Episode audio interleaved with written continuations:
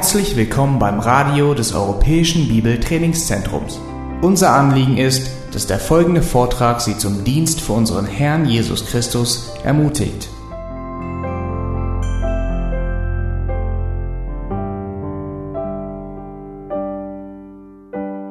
Ja, ich freue mich auch, dass ich da sein darf. Zum ersten Mal, dass ich in Wittenberg bin.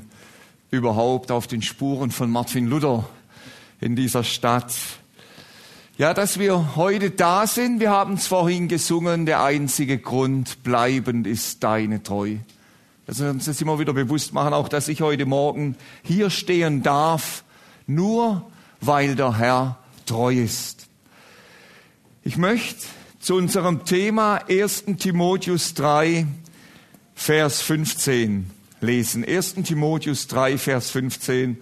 Und heute Morgen geht es um den ersten Teil in diesem Vers.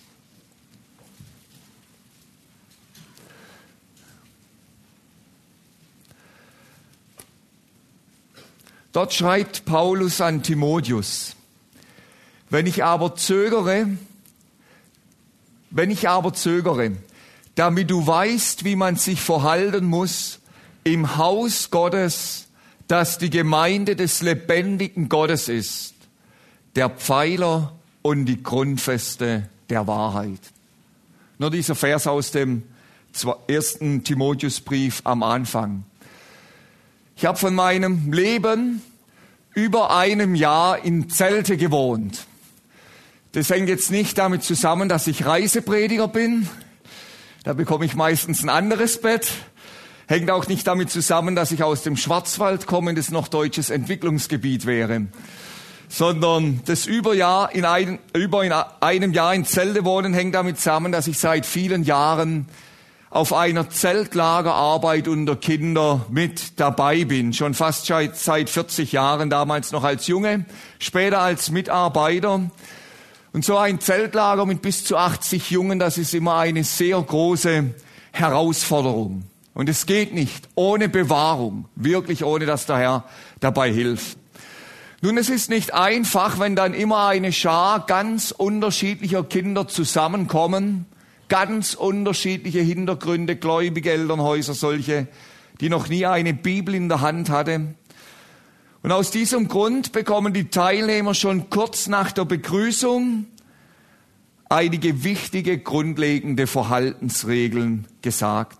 Das sind Dinge, die sind für manche vielleicht selbstverständlich. Das fängt an davon, wie man die sanitären Einlagen benutzt. Das geht über die Grenzen der Bewegungsfreiheit bei einem solchen Lager. Kann ja nicht einfach jeder hingehen, wo er möchte. Das geht um eine Grundordnung beim Essen. Es geht um den Umgang miteinander, wenn man auf so engem Raum zusammen ist. Es geht auch um den Wortschatz, den wir gebrauchen, wird in der heutigen Zeit immer wichtiger und auch über die Art und Weise, wie wir einfach miteinander umgehen.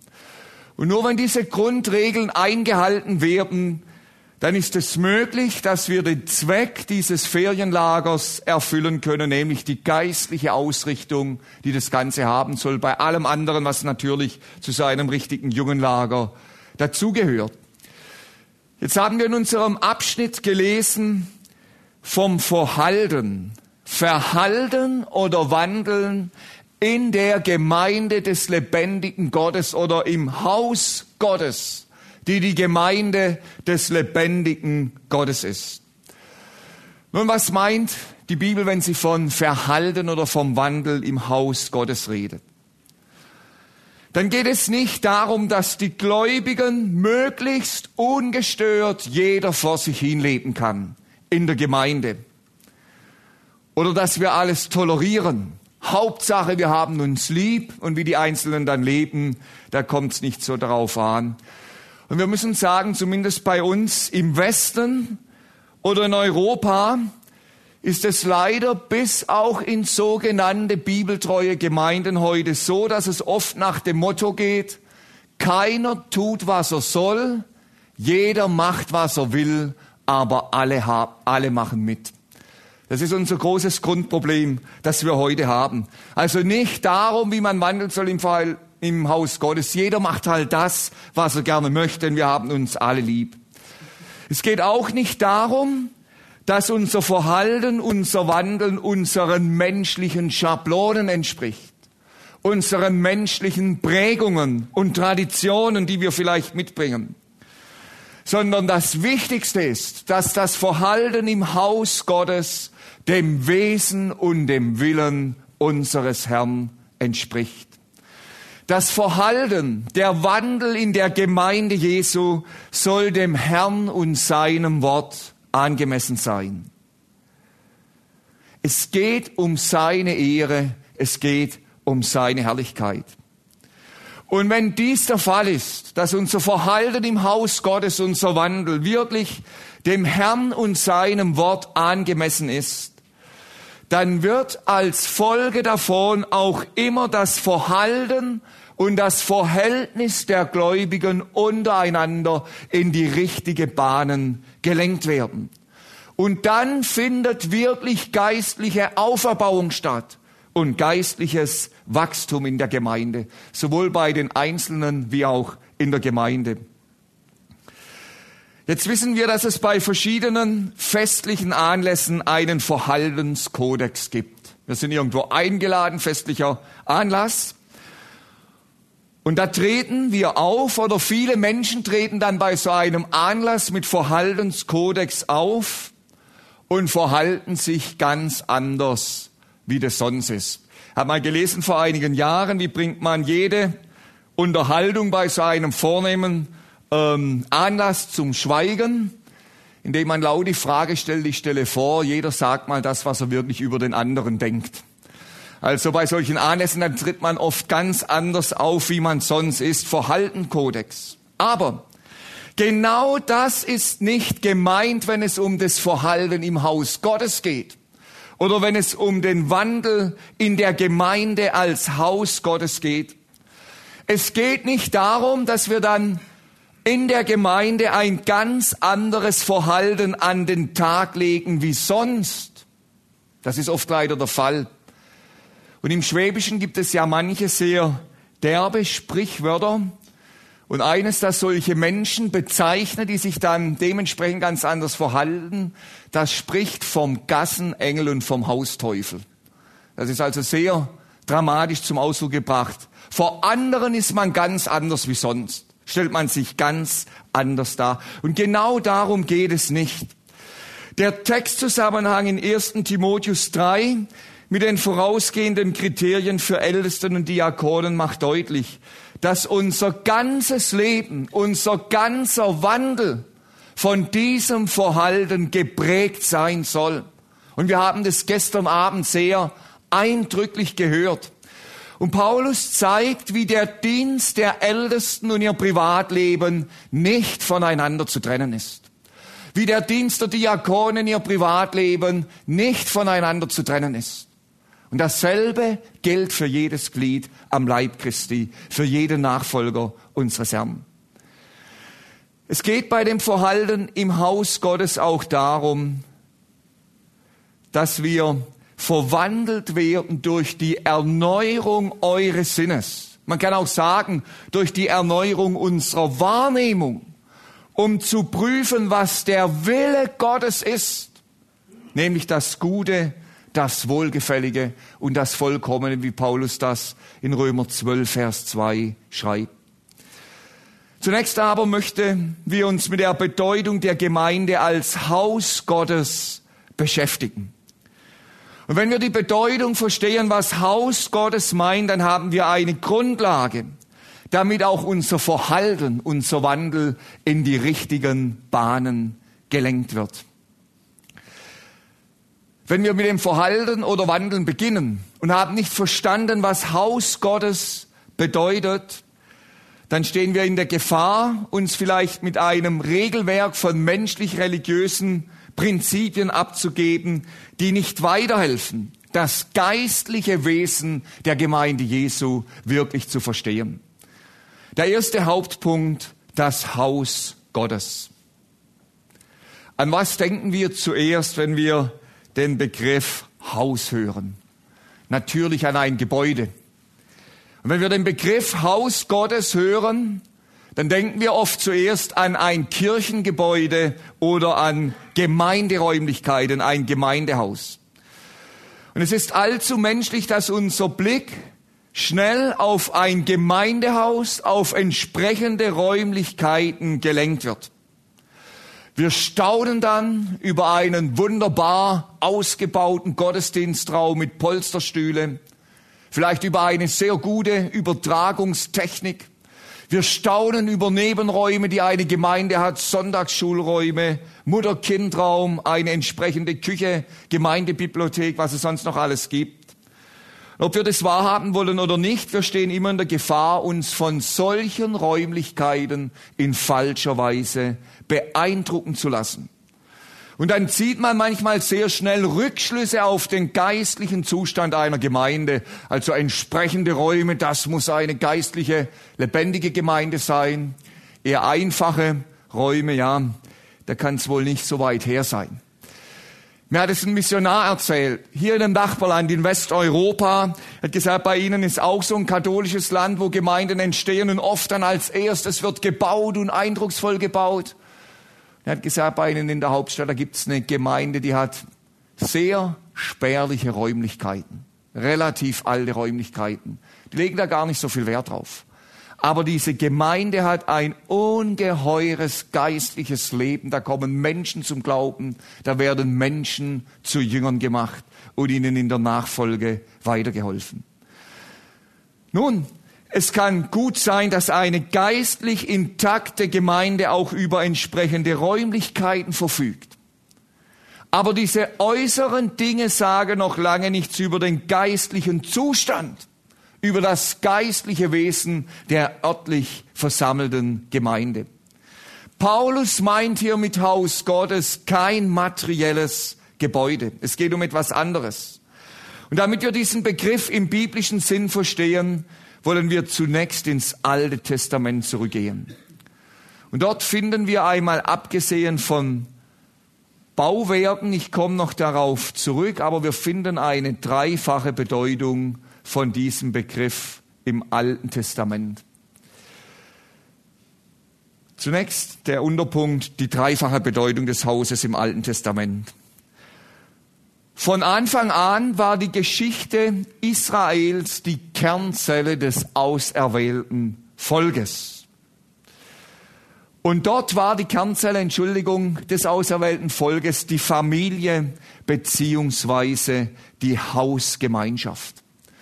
Und das finden wir in einer ganz bekannten Stelle, wo das zum Ausdruck kommt. Josua 24, Vers 15. Ich aber und mein Haus, wir wollen dem Herrn dienen sagt dort Josua. Und in diesem Sinn bedeutet das Haus ein organisch verwachsener Verband, eine familiäre Zugehörigkeit. Und zu dieser familiären Zugehörigkeit haben auch die Knechte und die Mägde dazugezählt. Und so wird der Begriff auch im weiteren Sinn gebraucht, beispielsweise für das Haus Juda oder auch das Haus Davids. Da geht es dann über die Grenze zur Sibbe und dann zum Stamm über im Alten Testament. Und das Haus in diesem Sinn ist eine organisch verwachsener Verband, eine zusammengehörige, engste Gemeinschaft. Das ist die erste Bedeutung vom Begriff Haus. Familie, Haushalt, die dazugehören mit Knechte und Mägde. Die zweite Verwendung finden wir als Begriff Haus Israel im Alten Testament. Und zum ersten Mal wird das auserwählte Volk in 2. Mose 16, Vers 31 so genannt. Haus Israel. Und von dort spannt sich dann ein heilsgeschichtlicher Bogen durch die ganze Bibel hindurch bis ins Neue Testament. Und wir finden diesen Begriff zum letzten Mal in Hebräer 8, Vers 10, wo vom Haus Israel die Rede ist. Und in diesem Zusammenhang geht es um den neuen Bund im Hebräer 8, den der Rest Israels, das dann zugleich ganz Israel ist, jeder Jude, der noch lebt, geschichtlich gesehen der Rest, punktuell gesehen ganz Israel, bei seiner Errettung, bei der Wiederkunft Jesu erkennen und ergreifen wird. Und das Haus Israel ist als Gottes auserwähltes Volk sein Eigentum. Deshalb Haus Israel. Der Herr baut dieses Haus, er reißt dieses Haus auch im Gericht nieder, beziehungsweise er baut es am Ende wieder neu. Und als Haus Israel hat der Herr seinem Volk auch Ordnungen gegeben, als göttliches Eigentumsvolk, Rechtsbestimmungen für das Haus Israel. Und diese göttlichen Ordnungen sollen sein Eigentumsvolk, das Haus Israel, von allen anderen Nationen unterscheiden. Ein heiliger Gott möchte ein heiliges Volk. Und viele dieser göttlichen Ordnungen waren ein Schattenbild auf Christus und auf sein Werk. Und Hans Bürgi weist auf einen interessanten Sachverhalt hin. Das auserwählte Volk Israel wird im Alten Testament Haus Gottes genannt, äh, Entschuldigung, Haus Israel genannt, aber an keiner Stelle Haus Gottes, wie die Gemeinde dann genannt wird, als geistlicher Organismus. Und so steht der Begriff Haus Israel für die organische Verbindung, die Zusammengehörigkeit des, Men des menschlichen, des, Entschuldigung, des auserwählten Volkes Israel. Auch wenn es in Hebräer 8, Vers 10 dann für die letzte Generation gebraucht wird, Haus Israel, die komplett errettet wird, aber für die menschliche Zugehörigkeit zu diesem Volk. Und dann haben wir die dritte Bedeutung im Alten Testament von diesem Begriff Haus Gottes im Zusammenhang. Und jetzt kommt ein Gebäude, die Stiftshütte beziehungsweise der Tempel. Obwohl Gott viel zu groß ist, um in einem Zelt oder in einem menschlichen Bauwerk zu wohnen, war die Stiftshütte und der Tempel der Ort, an dem der Herr seine Gegenwart unter seinem Volk verheißen hat. Hier offenbarte sich der lebendige Gott. Dort wurde ihm gedient. Dort wurden ihm die Opfer gebracht. Und damit verbunden war der Tempel beziehungsweise die Stiftshütte auch der Ort der Anbetung Gottes. Und ich zitiere dazu Fritz Grünzweig, er schrieb, seitdem der Mensch wegen seiner Sünde aus dem Paradies vertrieben ist, nachdem er sich selbst aus der Gemeinschaft mit Gott hinausgesperrt hat, ist er ein heimatloser, unbehauster Mensch. Es fehlt ihm die wahre Heimat. Doch nun gab Gott Israel im alten Bund das große zukünftige vorbereitend wieder ein Zuhause, sein Haus, den Tempel, in dem Gott inmitten seines Volkes gegenwärtig zu sein verhieß, in dem er zu Hause war und in dem er sein Volk, in dem sein Volk bei ihm zu Hause sein durfte. So sagt der Psalmsänger, Zitat aus Psalm 84, der Vogel hat ein Haus gefunden und die Schwalbe ein Nest für ihre Junge. Deine Altäre, Herr Zebaut. Weil die Stiftshütte und später der Tempel der Ort der Gegenwart Gottes war, das Zuhause für sein Volk, gab Gott für dieses Gebäude in den damit verbundenen Dienst in seinem Haus ganz bestimmte Anordnungen. Warum? Dort sollte auf der ihm entsprechenden Weise gedient werden. Dort sollte er auf der ihm entsprechenden Weise angebetet werden. Und somit unterschied sich der Gottesdienst Israels von jeglicher Form des Götzendienstes, wenn der leider auch in Israel eingedrungen ist. Warum? Im Götzendienst haben sich immer Menschen ihre Formen und Ordnungen ausgedacht, wie sie einen Gott verehren wollen, wie sie einen Gott anbeten, ihre Götzen. Im Haus Gottes dagegen wurden diese Ordnungen von Gott selbst geoffenbart. Nur so kann der lebendige Gott auf der ihm entsprechenden und gebührenden Weise geehrt und verherrlicht werden. In Hebräer 3, Vers 5 lesen wir, und Mose war zwar in seinem ganzen Haus treu zum Zeugnis von dem, was verkündigt werden soll. Im Zusammenhang geht es in dieser Stelle um Christus, der größer war als Mose in Hebräer 3. Aber wir können hier etwas Wichtiges von Mose lernen. Einmal war Mose absolut treu in dem, was die Stiftshütte als den von Gott geoffenbarten Ort seiner Gegenwart betraf. Als die Stiftshütte aufgerichtet wurde, da tritt die Treue und der Gehorsam Moses gegenüber seinem Herrn zutage. Und das lesen wir in 2. Mose 40. Da heißt zunächst in Vers 16, und Mose handelte ganz wie ihm der Herr geboten hatte. So handelte er, als es um das Einrichten der Stiftshütte ging. Und dann kommt siebenmal, Schritt für Schritt immer, wie der Herr dem Mose geboten hatte. Und dann kommt der Abschluss in Vers 32, äh, in Vers 33, so vollendete Mose das ganze Werk. Also siebenmal wird betont, er richtete die Stiftshütte genauso ein, er richtete sie so auf, wie der Herr ihm geboten hatte. Und das ist zugleich eine Frage an uns, die wir mitarbeiten in der Gemeinde Jesu. Ist es unser größter Wunsch, unser größtes Anliegen, Gemeinde nach unseren Vorstellungen und nach unseren Wünschen zu bauen? Oder ist es unser größtes Anliegen, dass wir uns dabei ganz nach Gottes Wort richten, wie wir es von Mose lesen, wie der Herr ihm geboten hat? Dass es um seine Ehre und um seine Herrlichkeit dabei geht. Dass wir uns in diesem Sinn im richtigen Sinn verhalten, wandeln im Hause Gottes. Die zweite Bedeutung für das Haus, über das Mose treu war, betrifft das Volk Israel.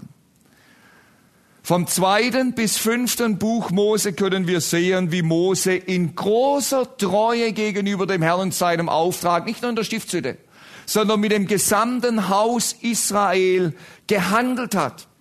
40 lange Jahre der Wüstenwanderung in großer Treue.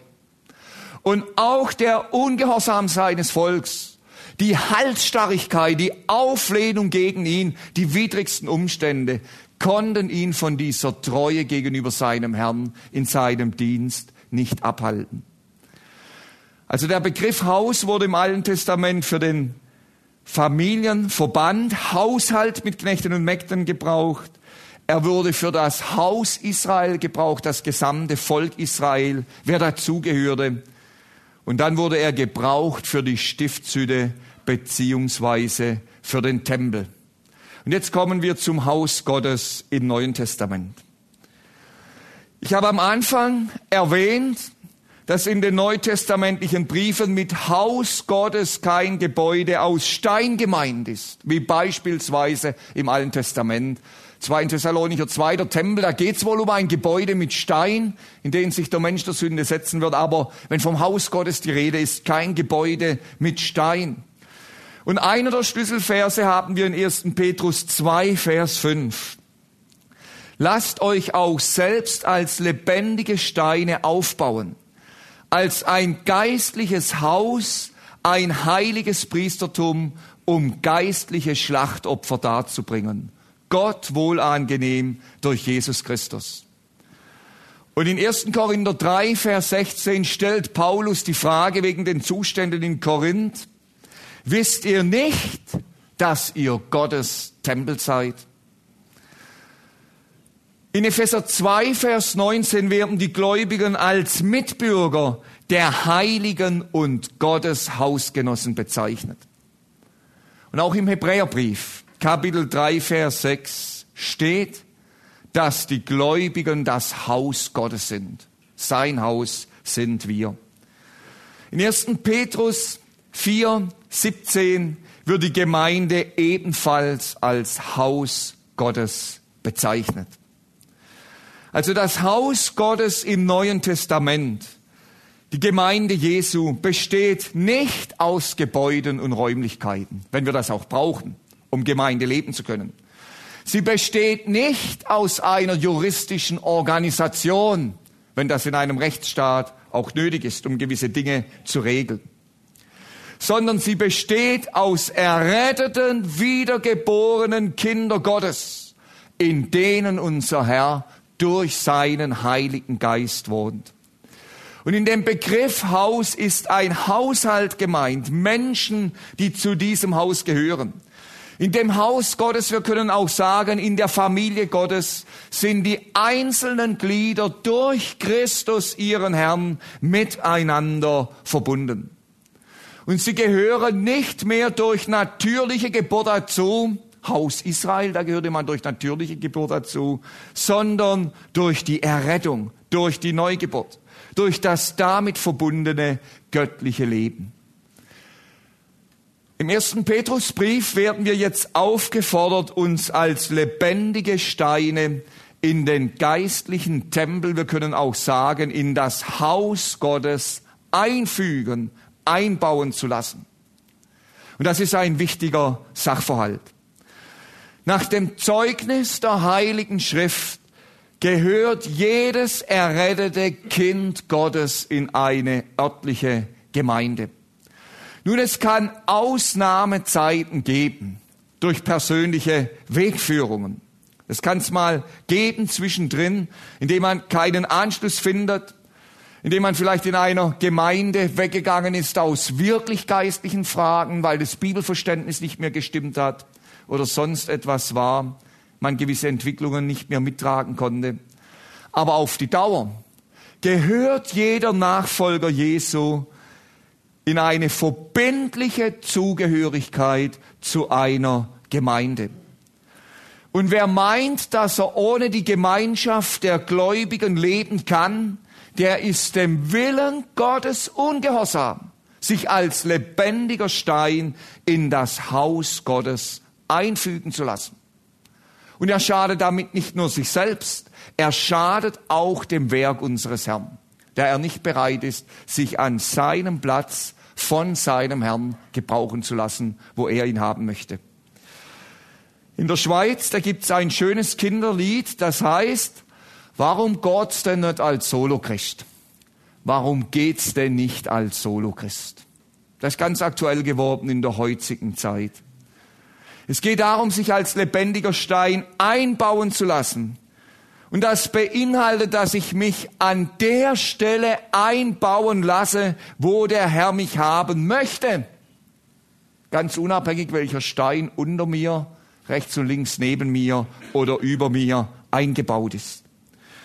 Und die große Not heute besteht auch in bibeltreuen Gemeinden darin, dass wir nicht mehr einen geistlichen Tempel sehen, in den jedes eingefügt wird an den Platz, wo der Herr ihn haben will, sondern Gemeinde wird immer mehr zu einem Sammelbecken von Individualisten. Und man kommt und hat gleich sehr hohe Erwartungen und Forderungen an die Geschwister. Was die alles müssen, wie die sich um mich kümmern müssen, was da alles mit zusammenhängt. Jeder weiß alles am besten und jeder möchte den Ton angeben. Und ein ganzer Teil von Spannungen, Rangeleien und Zersplitterungen hängt damit zusammen. Genau mit diesem Individualismus.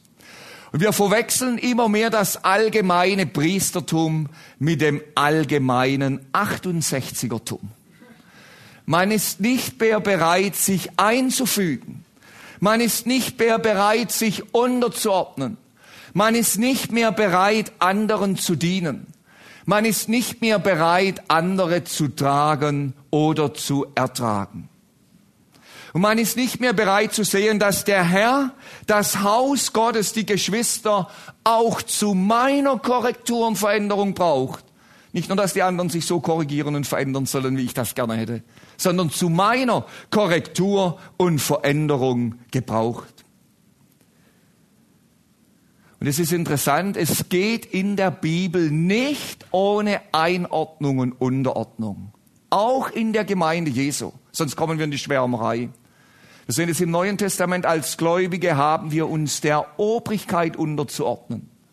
Als Arbeitnehmer haben wir uns dem Arbeitgeber unterzuordnen. Die Eltern sollen sich, die Kinder den Eltern unterordnen, die Kinder den Eltern, dass ich es richtig umsage. Die Kinder sollen sich den Eltern unterordnen, die Eltern dem Herrn. Wir haben die Unterordnung in der Ehe, die uns gegeben ist. Und wir haben auch die Unterordnung in der Gemeinde. dass man sich einordnen und unterordnen kann um des Herrn willen. Und diese Bereitschaft gehört dazu, sich nicht bedienen zu lassen, sondern zu dienen, um sich als lebendiger Stein in das Haus Gottes einfügen zu lassen. Sie ist untrennbar mit dem Wandel und Verhalten im Haus Gottes verbunden. Ich habe vorhin Fritz Grünzweig zitiert, wie der durch die Sünde heimatlose Mensch zunächst wieder im Tempel ein Zuhause bekommen hat, Israel als Vorschattung auf das, was kommen wird. Heute finden Menschen durch die Errettung in der Gemeinde Jesu ein Zuhause. Das wichtigste Zuhause, nicht nur, dass sie menschlich angenommen sind, sondern die Gemeinschaft mit dem lebendigen Gott, zurück in die Gemeinschaft mit dem lebendigen Gott, aber damit verbunden in die Gemeinschaft der Kinder Gottes, in das Haus Gottes. Heute kommen Menschen zum Glauben, die haben keine Ahnung mehr, was eine funktionierende Familie ist was eine intakte Familie ist. Dann gibt's andere, die verlieren bei ihrer Bekehrung ihr menschliches Zuhause, ihre menschliche Zugehörigkeit, ganz unabhängig davon, ob das gut oder schlecht vorher ausgesehen hat. Christus hat mehrmals davon gesprochen, dass das der Fall ist. Und da haben wir als Gemeinde Jesu, als Haus oder Familie Gottes auch einen besonderen Auftrag, sich um solche Menschen anzubieten anzunehmen und ihnen wirkliche geistliche Heimat zu bieten in der Gemeinschaft mit dem Herrn und die daraus kommende Gemeinschaft untereinander. Wenn die eigene Familie oder der eigene Ehepartner gläubig ist, da stehen wir immer in der Gefahr, dass wir dieses Anliegen nicht richtig erkennen und wahrnehmen und die Nöte von Geschwistern übersehen, bei denen es oft anders ist. Die Gemeinde Jesu ist das geistliche Haus Gottes. Wir sind durch den Glauben zu Mitbürgern der Heiligen, zu Gottes Hausgenossen geworden. Und das Ganze mündet dann einmal in Offenbarung 21, Offenbarung 22, in die Neuschöpfung. Und da lesen wir in Offenbarung 22, Vers 3, und ich hörte eine laute Stimme vom Thron her sagen, siehe das Zelt Gottes bei den Menschen. Und er wird bei ihnen wohnen und sie werden sein Volk sein und Gott selbst wird bei ihnen sein. Haus Gottes. Es geht um die Gemeinde als der geistliche Wohnort Gottes, um die Verbindung mit Christus und die daraus kommende Verbindung untereinander. Aber es geht auch um den Hausherrn, Christus als das Haupt, um sein Besitz und Eigentumsrecht. Und damit geht es mit dem Wandel und Verhalten im Hause Gottes um den Gehorsam und die Hingabe gegenüber ihm. Wir haben es im letzten Lied vorhin gesungen. Und damit hängt das nächste zusammen. Das zweite, der zweite Hauptpunkt, die Gemeinde des lebendigen Gottes. Paulus redet als zweites von der Gemeinde Gottes Nein, von der Gemeinde des lebendigen Gottes. An manchen Stellen wird der Begriff Gemeinde Christi oder Gemeinde Gottes synonym gebraucht für denselben Sachverhalt. Damit wird die Gottheit Jesu deutlich gemacht. Es ist die Gemeinde des lebendigen Gottes. Und deshalb ist es niemals unsere Gemeinde, Natürlich darf ich meine Gemeinde sagen, wenn ich meine Heimatgemeinde meine. Das wird nicht Haarspalterei betreffen. Aber dass wir es von der Sache klar sehen, ist nie unsere Gemeinde. Sie gehört auch nie einer Denomination oder einer Organisation oder einem Verband, wenn auch Strukturen Hilfsgerüste sein können zum Bau der Gemeinde Jesu. Und wir das benötigen zum Teil. Die Gemeinde gehört allein ihrem Herrn selbst. Und vorher sprach ich davon, dass beim Haus Gottes das Bild eines Personenhaushaltes, einer Familie eingeschlossen ist.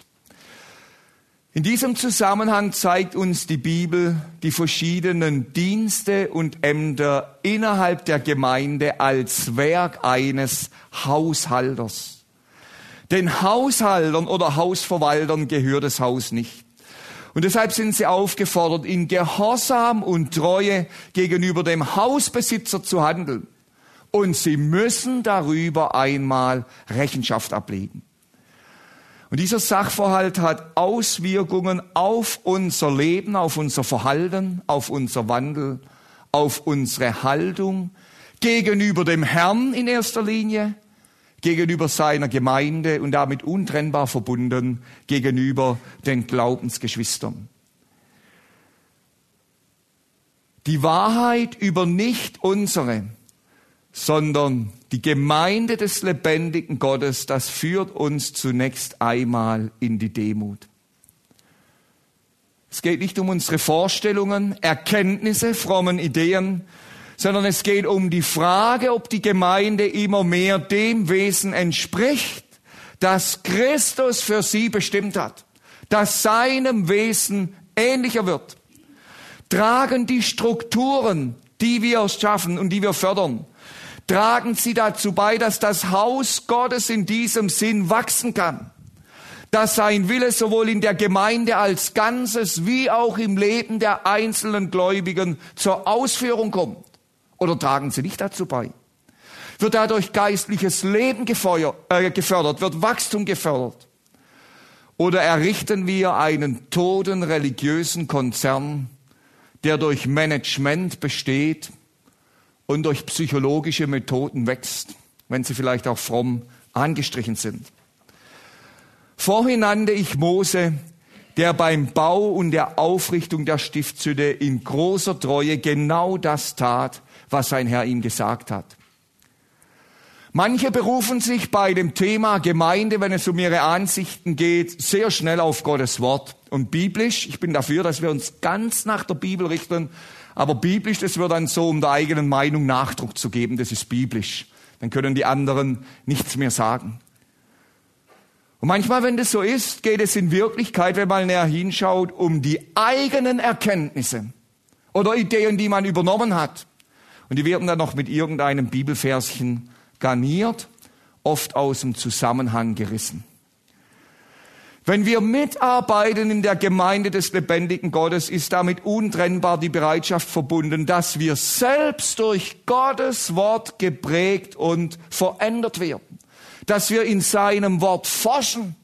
Dass es uns darum geht, sein Wesen für die Gemeinde noch mehr zu erkennen und alles zu tun, damit dieses Wesen gefördert werden kann. Wollen wir dagegen die Gemeinde Gottes zu unserer Gemeinde umfunktionieren, und sie unseren Vorstellungen, Ideen und Idealen anpassen, gilt für uns die Warnung aus 1. Korinther 3, Vers 17. Wenn jemand den Tempel Gottes verdirbt, den wird Gott verderben. Das ist ein ernstes Wort. Das ist mir selbst erst vor einigen Jahren bewusst geworden, was eigentlich da steht. Es geht im Textzusammenhang um das, was wir bauen. In 1. Korinther 3.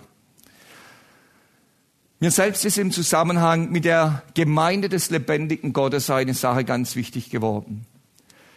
Es gibt auch im bibeltreuen Bereich verschiedene äußere Prägungen von Gemeinden, nicht verschiedene biblische Strukturen, sondern äußere Prägungen von Gemeinden.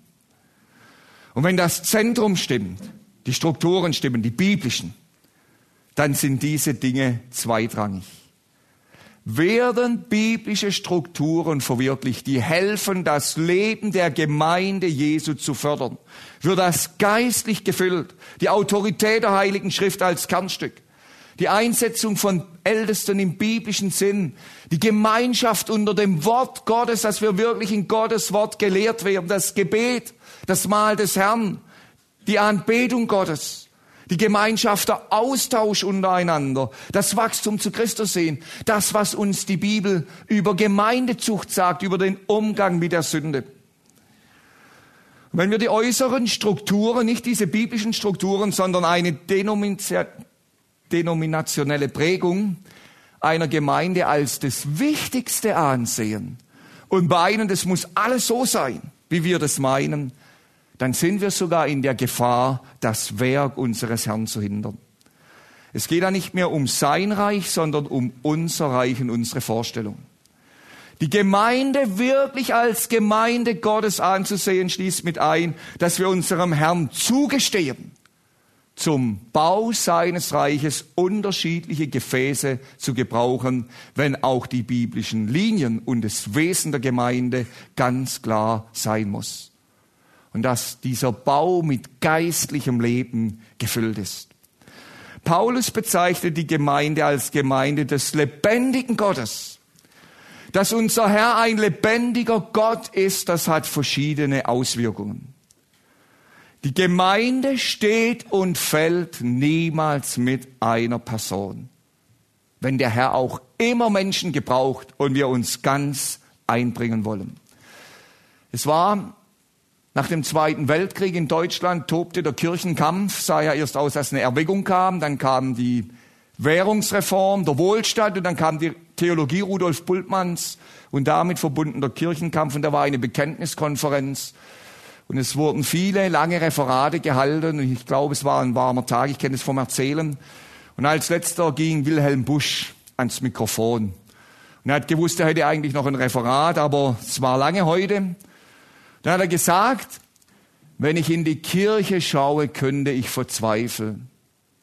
Aber ich weiß, der Herr wird sich seiner Herde selbst annehmen. Das war's, was er gesagt hat. Ezekiel 34. Sie steht und fällt nicht mit Menschen, sie ist die Gemeinde des lebendigen Gottes. Er baut seine Gemeinde.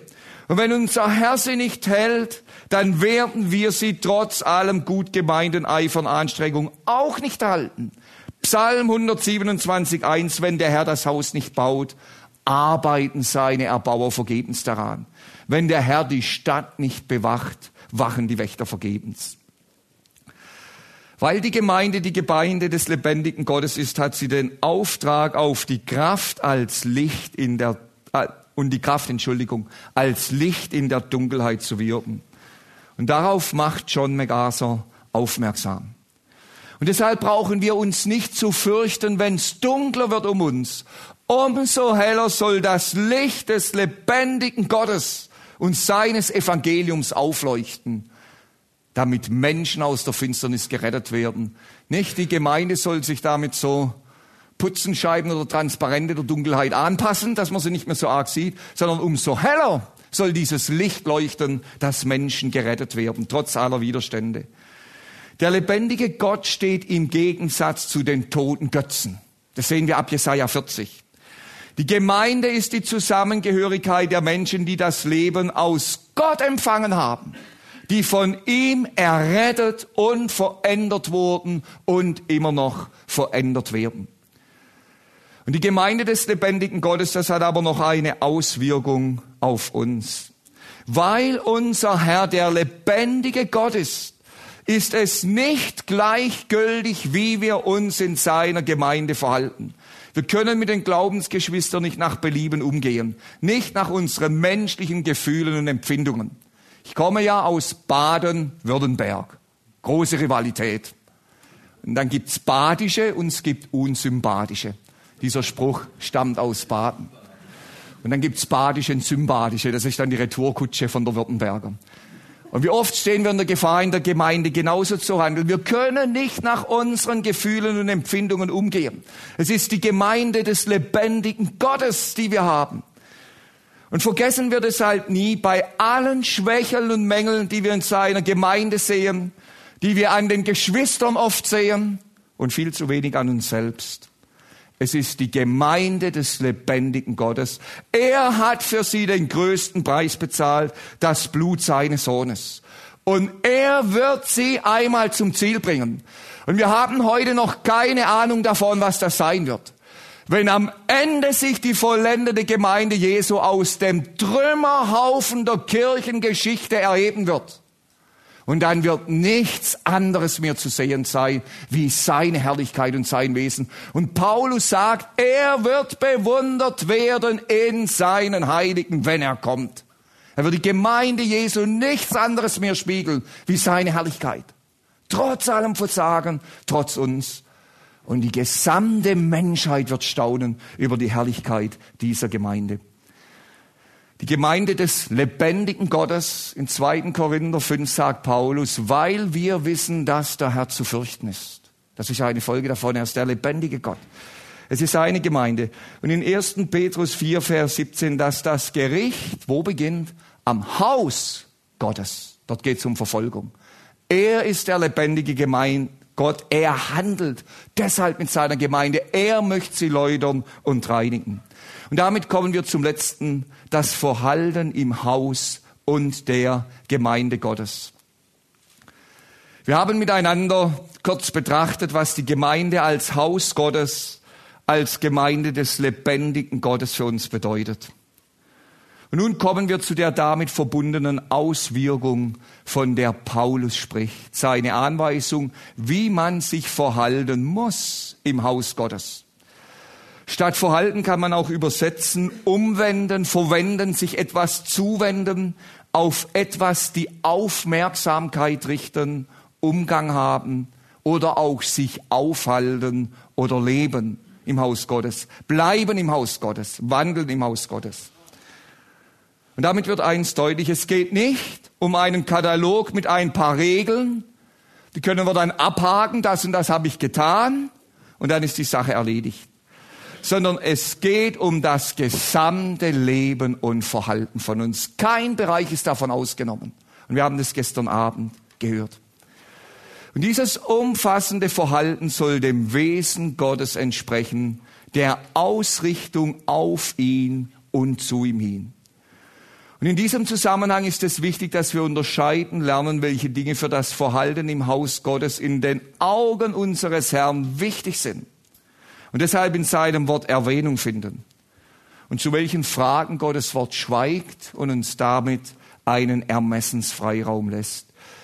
Die Bibel schweigt über manche äußerlich strukturelle Fragen, die uns heute oft das Wichtigste sind. Hat mal jemand gesagt, ging so eine gewisse Denomination, neue Gemeinde wird gegründet. Wichtigste ist, dass vorne ein Mikrofon steht und ein Blumenstock und ein Rednerpult. Ist nicht verkehrt, dass ein Rednerpult da steht. Aber versteht ihr äußere Dinge, das ist das Wichtigste und das ist dann Gemeinde, wenn wir das haben. Und dann kommen noch einige, die sich dann vor das Rednerpult setzen. Also viel wichtiger sind die Dinge, die unserem Herrn wichtig sind. Benedikt Peters hat in diesem Zusammenhang deutlich gemacht, dass wir beispielsweise keine Vorschriften über eine bestimmte Sitzordnung haben. Über einen vorgegebenen Ablauf muss das Mahl des Herrn jetzt vorher sein, soll das nachher sein am Gottesdienst. Wir finden auch keine festgelegte Gottesdienstordnung in der Heiligen Schrift. Das Wichtigste ist unserem Herrn die persönliche Stellung zu ihm und das Ausleben der biblisch-geistlichen Elemente in der örtlichen Gemeinde aus einer lebendigen Verbindung. Natürlich brauchen wir als Gemeinde einen geordneten Ablauf und auch biblisch begründete Strukturen und Ordnungen. Sonst wird eine angebliche Geistesleitung zum Persilschein für unser sündiges Wesen und für den Egoismus des Einzelnen, wenn wir das nicht haben.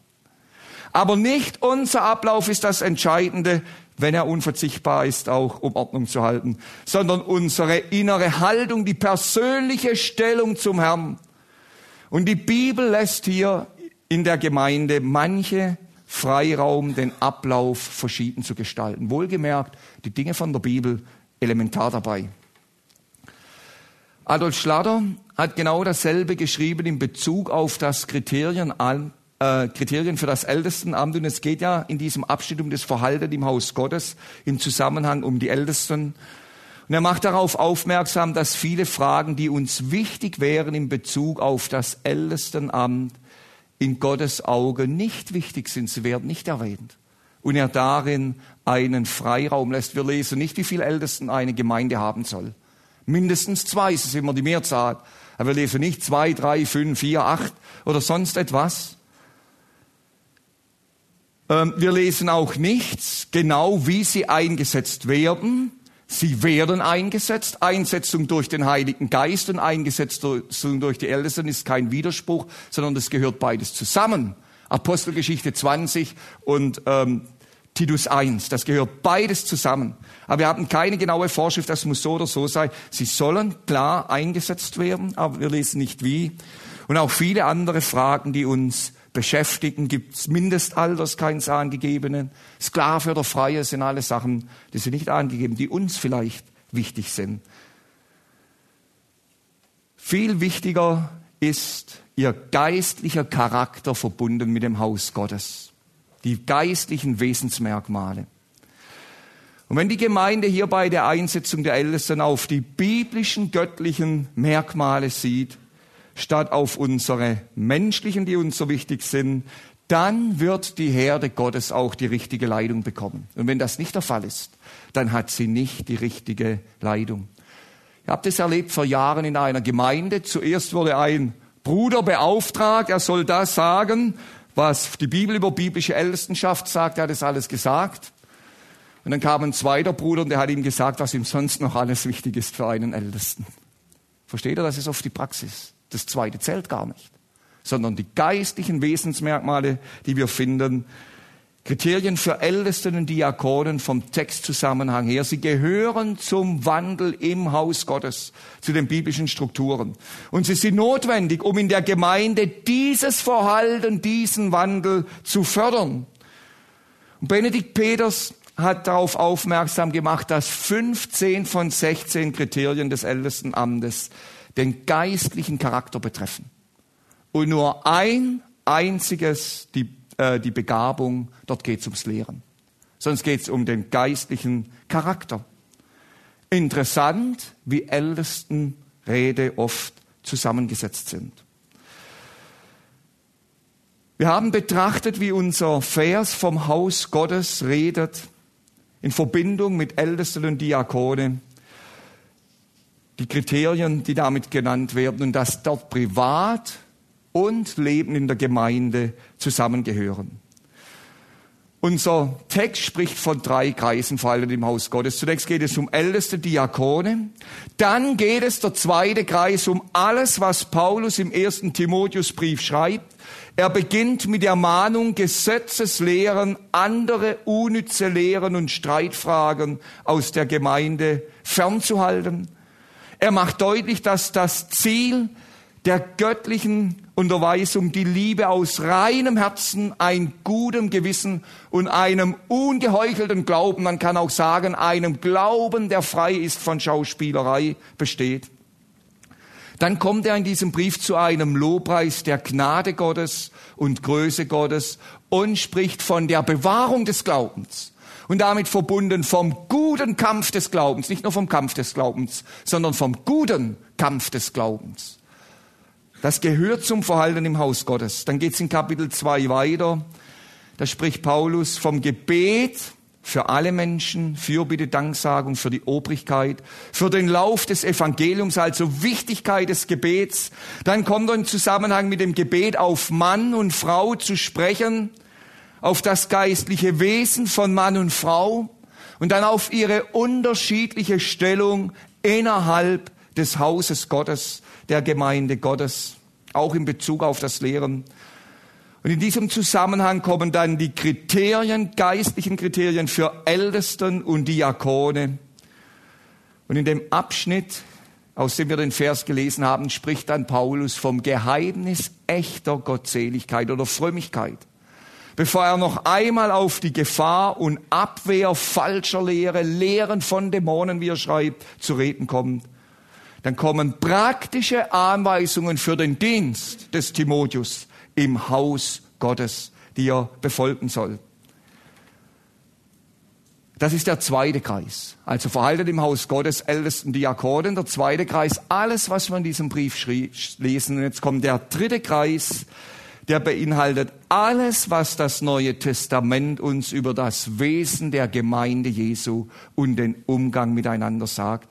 Unser Denken, Reden, Verhalten, Liebe, Geduld, Sanftmut, Demut, Rücksichtsnahmen, Umgang miteinander, sowie der Umgang in der Gemeinde Jesu mit Sünde, auch das Bemühen um die Zurechtbringung gefallener Geschwister. Es geht um unsere Dankbarkeit gegenüber dem Herrn, das Tragen der Schwachen. Ich sage immer in einer Gemeinde, Der Gradmesser sind nicht die Starken, die alles können, wie sie wollen. Eine Gemeinde braucht auch Leute, die stark sind, die vorausgehen. Sondern der Gradmesser ist immer wie eine Gemeinde mit den Schwachen umgeht, die eben nicht können, wie sie wollen, weil sie eingeschränkt sind, gesundheitlich oder sonst etwas. Es geht um das Tragen der Schwachen. Es geht um den Umgang mit unseren Sorgen, das Verhalten gegenüber der Obrigkeit, den Ungläubigen, das ganze geistliche Wesen, die innere Ausrichtung der Gemeinde Jesu. Und dazu gehört der Auftrag und die Sendung der Gemeinde, die sie in dieser Welt und in dieser Zeit hat. Und wie oft fehlt gerade im Umgang miteinander heute das Verhalten im Hause Gottes. Die Gemeinde soll die Herde des guten Hirten sein. Er lagert mich auf grüne Auen und führet mich zum frischen Wasser. Wenn wir ehrlich sind, ist die Gemeinde oft ein Haifischbecken geworden und keine grüne Aue mehr mit frischem Wasser. Wir haben miteinander gesehen, welche Sachaussage hinter dem Begriff Haus Gottes und Gemeinde des lebendigen Gottes steht. Und damit wird deutlich, was die Bibel meint, wenn sie von dem redet, wie man sich verhalten muss im Haus Gottes. Aus uns selbst können wir das nicht. Und aus diesem Grund redet Paulus anschließend vom Geheimnis der Gottseligkeit, vom Geheimnis der Gottesfurcht. Und dieses Geheimnis ist in einer Person begründet, in Christus Jesus, unserem Retter, Herr und Haupt der Gemeinde. Nur durch ihn und in ihm können wir uns in der biblisch-geistlichen Weise im Haus Gottes richtig verhalten.